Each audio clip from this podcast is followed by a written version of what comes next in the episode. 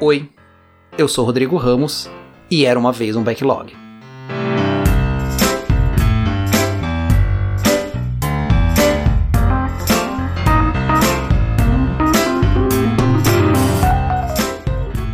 A busca por tentar entender mais profundamente os modelos que a gente conhece hoje acaba nos levando a lugares inusitados. Entre uma busca e outra, um modelo peculiar cruzou meu caminho um desconhecido do público em geral e com pouquíssimas referências disponíveis, ele reforça o desejo por modelos evolucionários tão presente em toda a década de 80. O seu nome? Bimodel, com um B minúsculo. E logo mais você vai entender o porquê.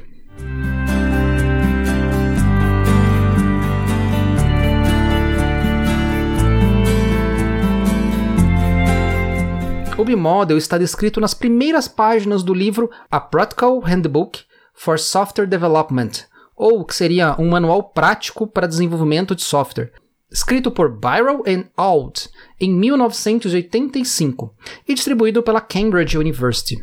Como o título diz, o livro é um manual prático mesmo, um conjunto de técnicas mais conhecidas e utilizadas até aquele momento. Para cada etapa do desenvolvimento, há uma série de técnicas descritas e explicadas.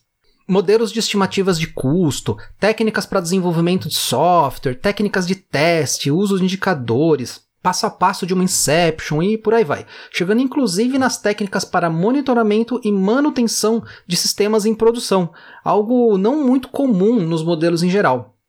No segundo capítulo, encontramos a descrição do bimodel. O modelo, de certo modo, é uma tentativa de modificar o waterfall, adicionando a ele um processo de evolução contínua.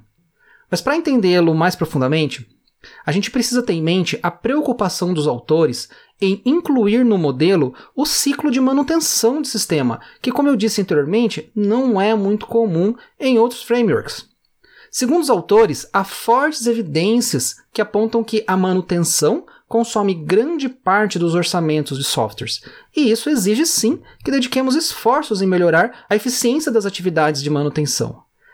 Claro que a qualidade do software produzido inicialmente é fundamental, até porque, né, se não houver um desenvolvimento inicial bem sucedido, não vai haver um ciclo de desenvolvimento de manutenção a ser realizado.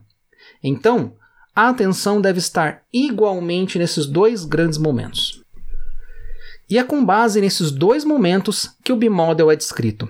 Temos primeiramente o Development Path, ou caminho do desenvolvimento, que é representado pelo traço vertical do B minúsculo e é composto pelas etapas Inception, definição, projeto, produção e aceitação. É, nesse trecho não há nada muito diferente do waterfall que a gente conhece. Já a parte da bolinha do B minúsculo é o Maintenance Cycle, ou ciclo de manutenção, e é composto pelas etapas de operação, avaliação, inception, definição, projeto, produção e aceitação. Veja que a partir da inception as etapas são iguais às etapas iniciais, porém agora temos um ciclo de manutenção que evolui o sistema de forma contínua. Com esse modelo, os autores pretendem cobrir todo o espectro de desenvolvimento de software e então, dentro de cada etapa, aplicar a vasta gama de técnicas que, como eu comentei anteriormente, estão todas lá no livro deles.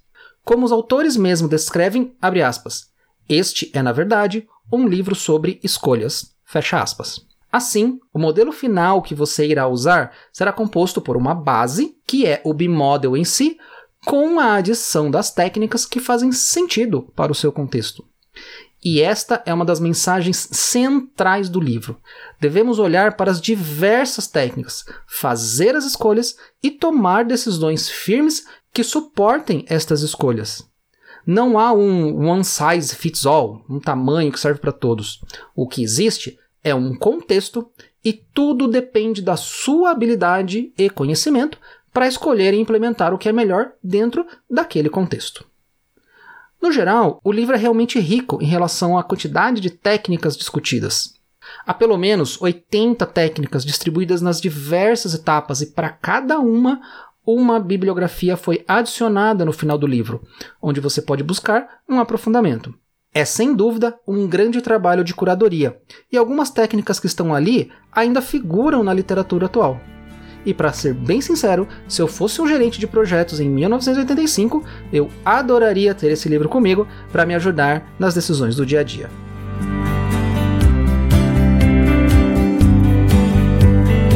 E se você gostou e quer saber um pouquinho mais, eu deixei todos os links, referências e papers lá no post deste episódio no era uma vez um backlog.com.